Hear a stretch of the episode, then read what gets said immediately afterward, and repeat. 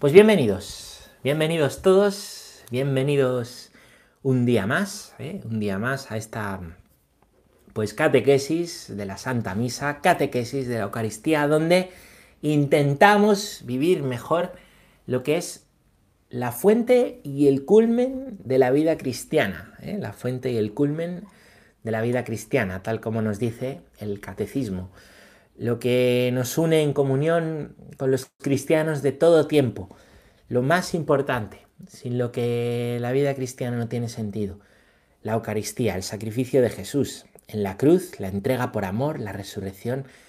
Toda la Eucaristía es una gran Pascua. Así que de eso vamos a hablar. Y bueno, para empezar como cada día, permitidme que os lea que os lea la palabra de Dios. Hoy quiero leeros un pasaje que conoceréis, que rezamos todos los días.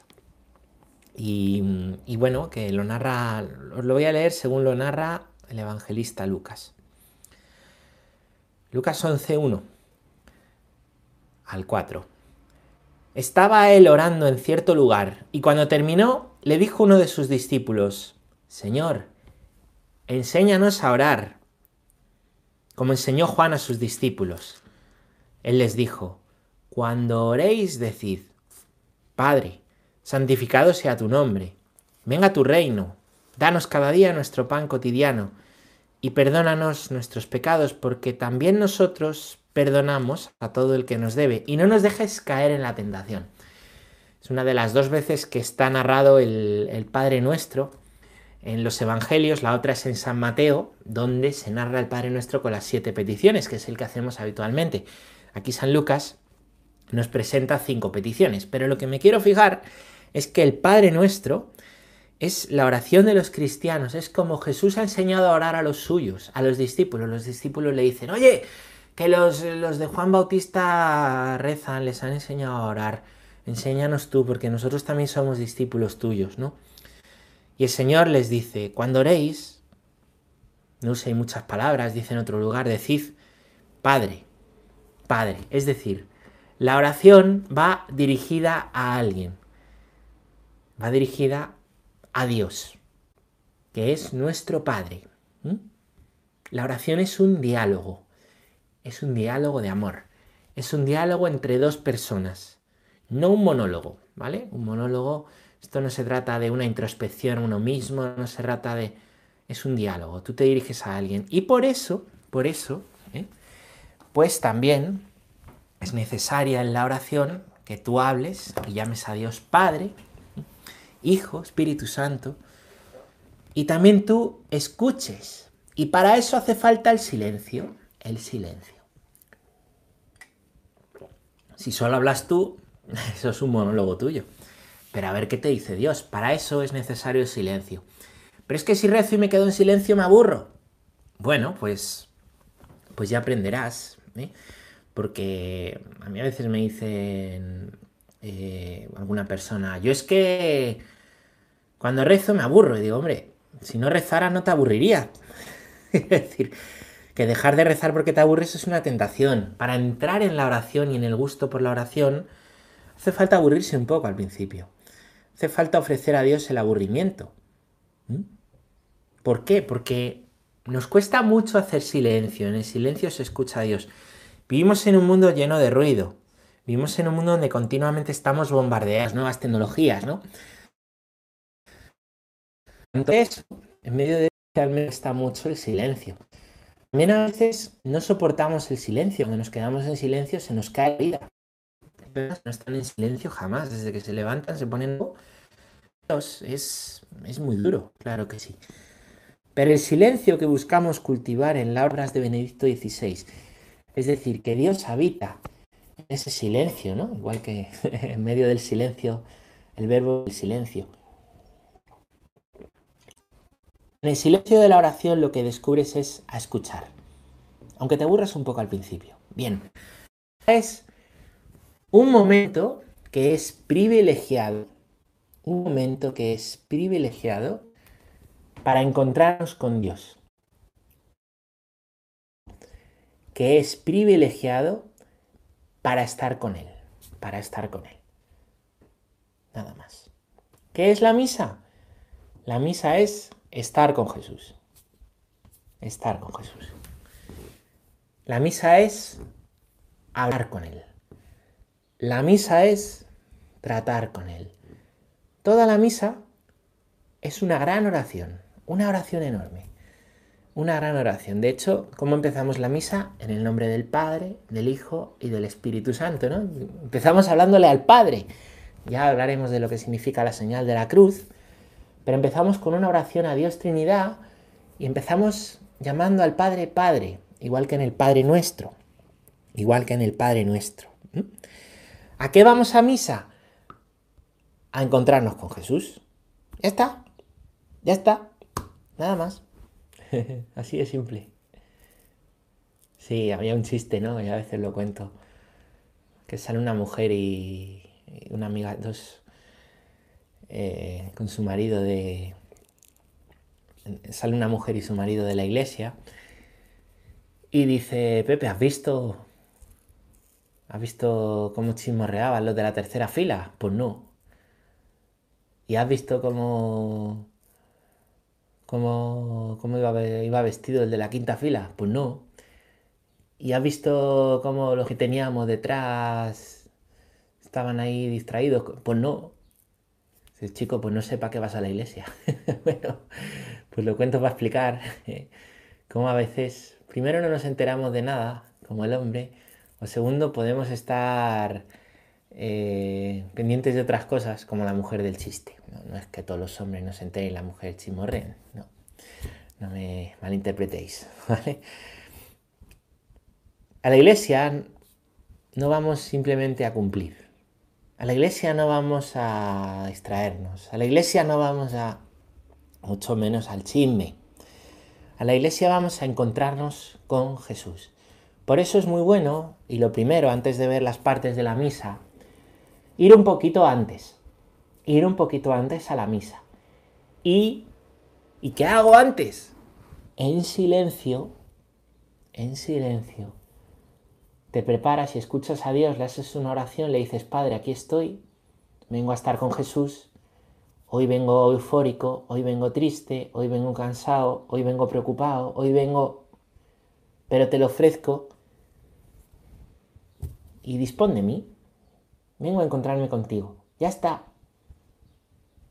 Una oración en silencio, un tiempo de silencio en el que le dices eso, si tienes más tiempo puedes leer el Evangelio, las lecturas, pero es un tiempo de oración, no es un tiempo de estarse mirando los cordones de los zapatos, es un tiempo, el previo a la misa, dos minutos antes,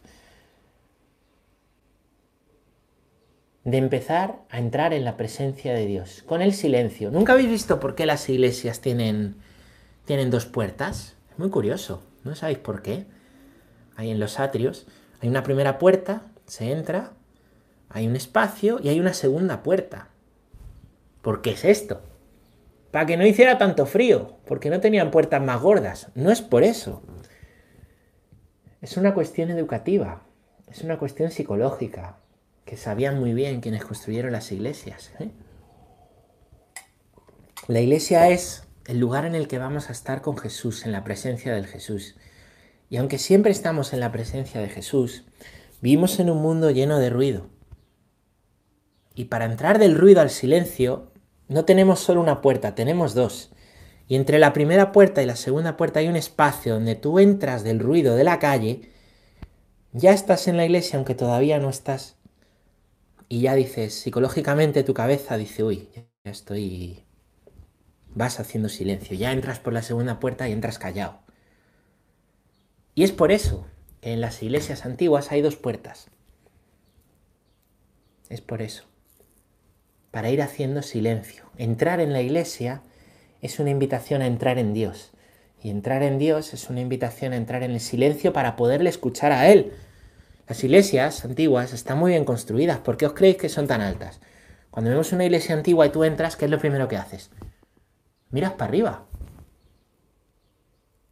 ¿Por qué? Pues porque están construidas para que mires para arriba. Quienes construyeron las iglesias tan altas y pusieron además los frescos en el techo, las construyeron para que tú al entrar del ruido vayas haciendo silencio y cuando haces silencio y entras, mires arriba ¿Por qué? Porque bastante nos miramos para abajo el ombligo en el mundo. Y bastante nos miramos todo el día a los pies. Las iglesias son altas porque, y te invitan a mirar arriba para que tú ¿eh? entres en el misterio de Dios, mires a lo alto, dejes de mirarte a ti mismo, dejes de mirar tu carraca de problemas, tu hormigonera, tu... y mires a Dios. Que está contigo en esa carraca, que está contigo en esos problemas, que no te deja. Muy bien, la arquitectura tiene una parte psicológica, no sé si lo habéis pensado alguna vez, es muy interesante, ¿no? Muy interesante. Bueno, los que habéis seguido la serie anterior, la del café con Dios catecismo, que continuaremos, ¿eh? Pues lo primero que nos decía el catecismo es que hemos sido creados para conocer y amar a Dios. Eso es la finalidad del hombre. Esa es la finalidad del hombre, chicos. Conocer y amar a Dios. Por amor, en una relación perfecta de amor. Él, él, nos ama y nosotros, ¿de qué va la vida? De conocer el amor de Dios. Y conociendo el amor de Dios, pues, pues responder a su amor. Al prójimo, al enemigo y a él mismo. Para esto hemos sido creados, para la relación. Y la relación con Dios, como os decía, es oración. Orar es relacionarse con Dios, rezar es relacionarse con Dios. Y la misa también es relacionarse con Dios. Cristo se ha empezado a revelar al hombre. Se revela a Abraham. Eh, perdón, Dios mismo se ha empezado a revelar al hombre, ¿no? En la escritura se ha revelado a Abraham. Le ha dicho su nombre a Moisés, yo soy se nos ha ido revelando por medio de los profetas, ¿no? Se nos ha revelado en Cristo de una manera plena. Y Cristo, en esa manera plena, nos ha revelado quién es Dios, Padre, como os decía. Necesitamos aprender a decir que Dios es Padre, a descansar en Él, a decirle, Padre, aquí estoy, a abandonar nuestra vida y hacer silencio para escucharle. Rezar es disfrutar disfrutar de la presencia de Dios, disfrutar de la relación con Dios. Necesitas quizá tiempo. Vale más, igual que vale más comer bien todos los días que comer una vez al mes y pegarse un atracón de comida basura en un buffet.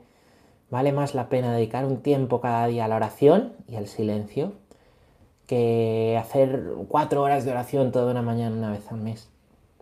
Vale más la pena rezar 10 minutos todos los días, 15 minutos, para ir creando ese hábito e ir aprendiendo a gustar, porque las cosas de Dios se gustan, se gustan con los sentidos espirituales que a veces se afofan y que tenemos que ir em, pues desarrollando, ¿no? Entonces necesitamos dos, dos, estas son palabras del Papa Francisco, dos disposiciones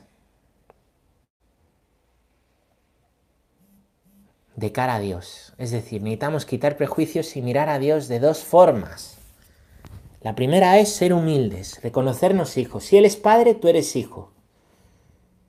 Lo cual quiere decir que si tú eres hijo no eres más que el padre. Reconocer. Eso hace falta humildad, la humildad de que necesito a Dios, la humildad de que necesito escuchar en el silencio, la humildad de que necesito la Eucaristía la humildad. Que no voy a cumplir, que no, que voy como un pobre, como un mendigo que pide, como un mendigo que mendiga el pan de vida. No como alguien que ya se lo sabe todo y hay que hacerlo porque es mejor, no. Como un pobre.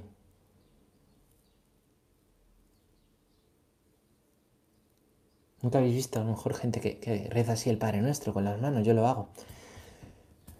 ¿Por qué? Pues no hay por qué hacerlo, pero es signo de pobreza. ¿Cómo piden los pobres? Así con las manos, las manos extendidas, diciendo es que no soy nada. Pues así vamos a misa. Lo primero. Lo segundo que necesitamos, la segunda predisposición del corazón, es algo que es propio de los niños, que es dejarnos sorprender, dejarnos maravillar.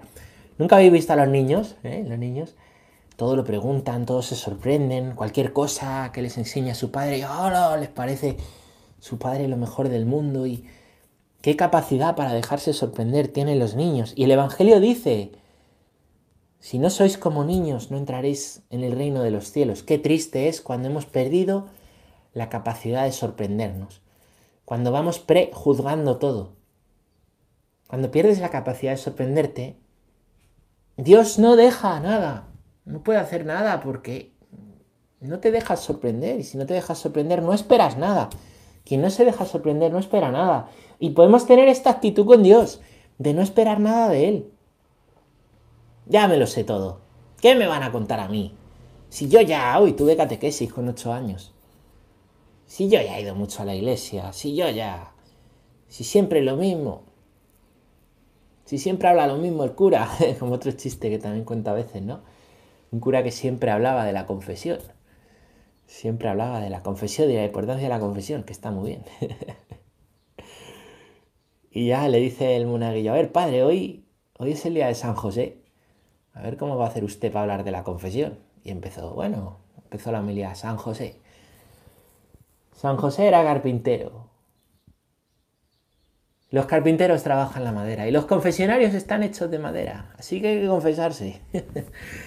bueno, pues sí, pues dirás, es que ya sé lo que me va a decir el cura. Bueno, pero lo que te va a decir el Señor, mejor a través de la voz de ese cura, de las oraciones, del silencio que haces, si también te crees que lo sabes, si ya tienes la vida cómoda, la vida resuelta, ya está todo. Bueno.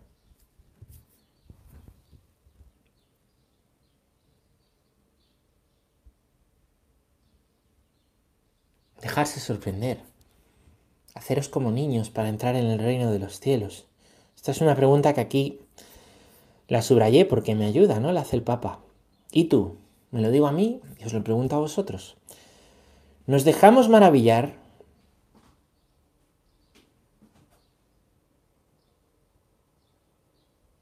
¿Nos dejamos maravillar por las cosas de Dios?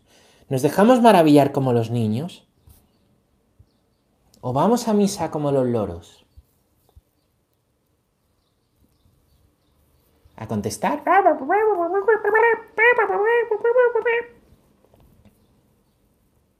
¿Cómo vas tú a misa? ¿Con la actitud del niño o con la actitud del loro? Tiene buenos ejemplos el Papa, ¿eh?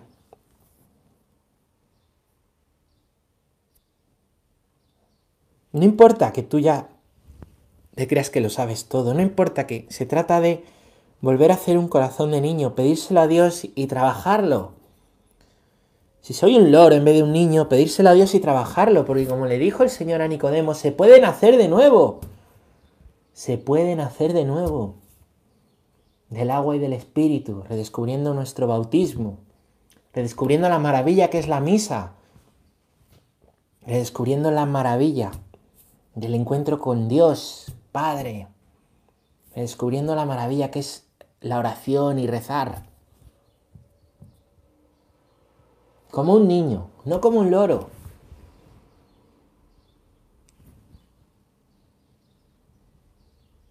La misa entera es un diálogo del pueblo de Dios con Dios. Nosotros respondemos, no es un teatro con el cura. El Señor esté con vosotros y con tu espíritu. Levantemos el corazón.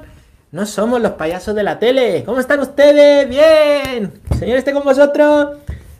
No somos los payasos de la tele. Es un diálogo de todo el pueblo con Dios, que el cura va dirigiendo, pero nos dirigimos a Él, a lo alto. Por eso las iglesias son tan altas. A nuestro Padre que está en los cielos, que ve lo escondido. Y le alabamos juntos. No es un diálogo. Ay, ¿qué, hay que responder? Ay, ¿qué? Es un diálogo con Él. Con Él en el que actúa pues, el presbítero, el sacerdote y el pueblo, todos con él. Y el sacerdote va dirigiendo.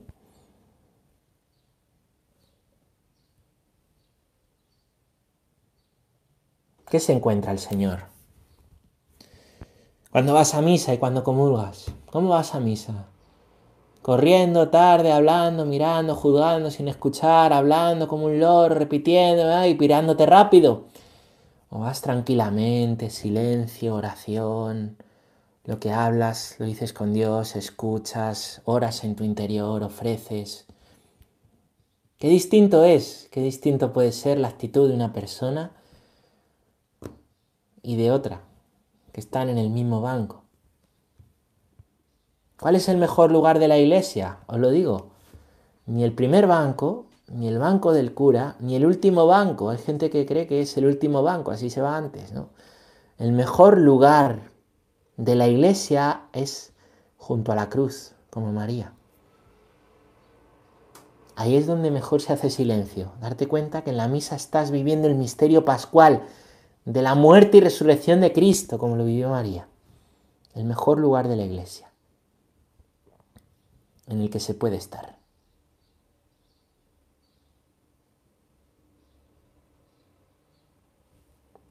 Puedo decir que cuando voy a misa, cuando hago la comunión, el Señor se encuentra con mi fragilidad. ¿Con qué se encuentra el Señor cuando comulgas? Con tu fragilidad, con tu pobreza, con el corazón de niño, con, con un loro. ¿Con qué? Hay que volver a lo esencial. Hay que volver a lo esencial. Mira, la misa transfigura todo nuestro ser. Es que me siento mal porque me he dado cuenta que soy un loro, me he dado cuenta que no tengo buena disposición, me he dado cuenta que... ¿Vale? Eso se puede apañar. Eso se puede arreglar. Dios, nada hay imposible para Dios. Incluso que un loro se convierta en un niño. Es posible para Dios. Puede hacerlo. Puede hacerlo. Mira lo que hizo el Señor. De un grupo de apóstoles rudos. Unos santos que dieron su vida por Él. En el estar con Jesús, porque la vida es estar con Jesús, en el vivir nuestra vida para conocer y amar a Dios, como dice el catecismo, nuestro ser se va transfigurando, va cambiando lo que somos hacia Él mira este que antes era no sé qué y ahora se ha vuelto un... Pues sí, es que Dios cambia el corazón, eso le pasa a la gente conversa. Les ha cambiado la vida, les ha cambiado la vida. Les ha cambiado la vida y ¿qué pasa ahora? Pues, pues ni ellos lo saben explicar. Pero se ha transfigurado el ser.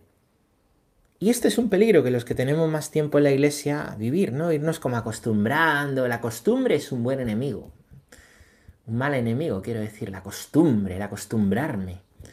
La costumbre me apoltrona, me... me, me ¿Mm?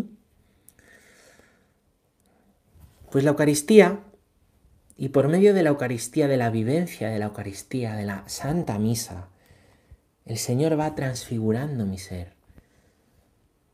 Así lo dice el Papa. ¿Sabéis qué es lo que cambió a esos apóstoles que huyeron de la cruz? La muerte y resurrección de Jesús. Las dos. Primero porque si no hubiera habido muerte no hubiera habido resurrección. Y si solo hubiera habido muerte, los apóstoles hubieran tenido razón. Como los de Maús, ¿no? Ya hace tiempo, pero nada. Al final creíamos que iba a salvar a Israel, pero ya hace tres días que... La muerte y la resurrección les cambió les transfiguró. Si solo hubiera habido resurrección, tampoco. En el sentido de que Dios, Jesús, se transfiguró, les enseñó lo que era la resurrección a Pedro, a Juan, a Santiago. Juan sí comprendió, pero Pedro y Santiago no. A los apóstoles les hizo falta la Pascua para entrar en el misterio de Cristo, pasar por el misterio de la Pascua, de la muerte y resurrección. ¿Y qué es la misa? La misa es la Pascua, no otra Pascua, la Pascua. La actualización presente del memorial de la, de la pasión, muerte y resurrección de Jesucristo. Entrar en la Eucaristía es entrar en la Pascua. Los apóstoles les cambió la Pascua, de manera que a nosotros, viviendo la Eucaristía, viviendo la Eucaristía, también eso nos cambia el ser si vamos con esa disposición adecuada de corazón. Porque también podemos decir no, como Judas. La Eucaristía transfigura el corazón. Dice el catecismo, en un punto al que no hemos llegado todavía en nuestro estudio de catecismo. En la celebración litúrgica, estos acontecimientos se hacen en cierta forma presentes y actuales, los de la pasión y resurrección. De esta manera Israel entiende su liberación de Egipto. Cada vez que se celebra la Pascua, los acontecimientos del Éxodo se hacen presentes en la memoria de los creyentes, a fin de que se conformen su vida a estos acontecimientos. Eso dice el catecismo en el 1363. La Pascua de Israel era esto. Entendían que eso era un memorial que se hacía de nuevo presente, la liberación de Egipto. Nuestra Pascua es la Eucaristía, donde la liberación de la esclavitud, ya no de Egipto, sino de la esclavitud en la que nos mete todo lo que es vida sin Dios, nos hace esclavos. La liberación se da por la muerte y resurrección de Jesús que ha vencido a la muerte y que ha roto nuestras ataduras. La misa es un memorial de esta Pascua. No es solo recordar, como os decía ayer, no es recordar lo que hizo Jesús, no es celebrar el cumpleaños de Jesús, no es celebrar que hace tantos años, es hacer presente, es memorial. Hacer presente aquello que ha sucedido hace 20 siglos. Fijaros. Extraer la salvación de Dios.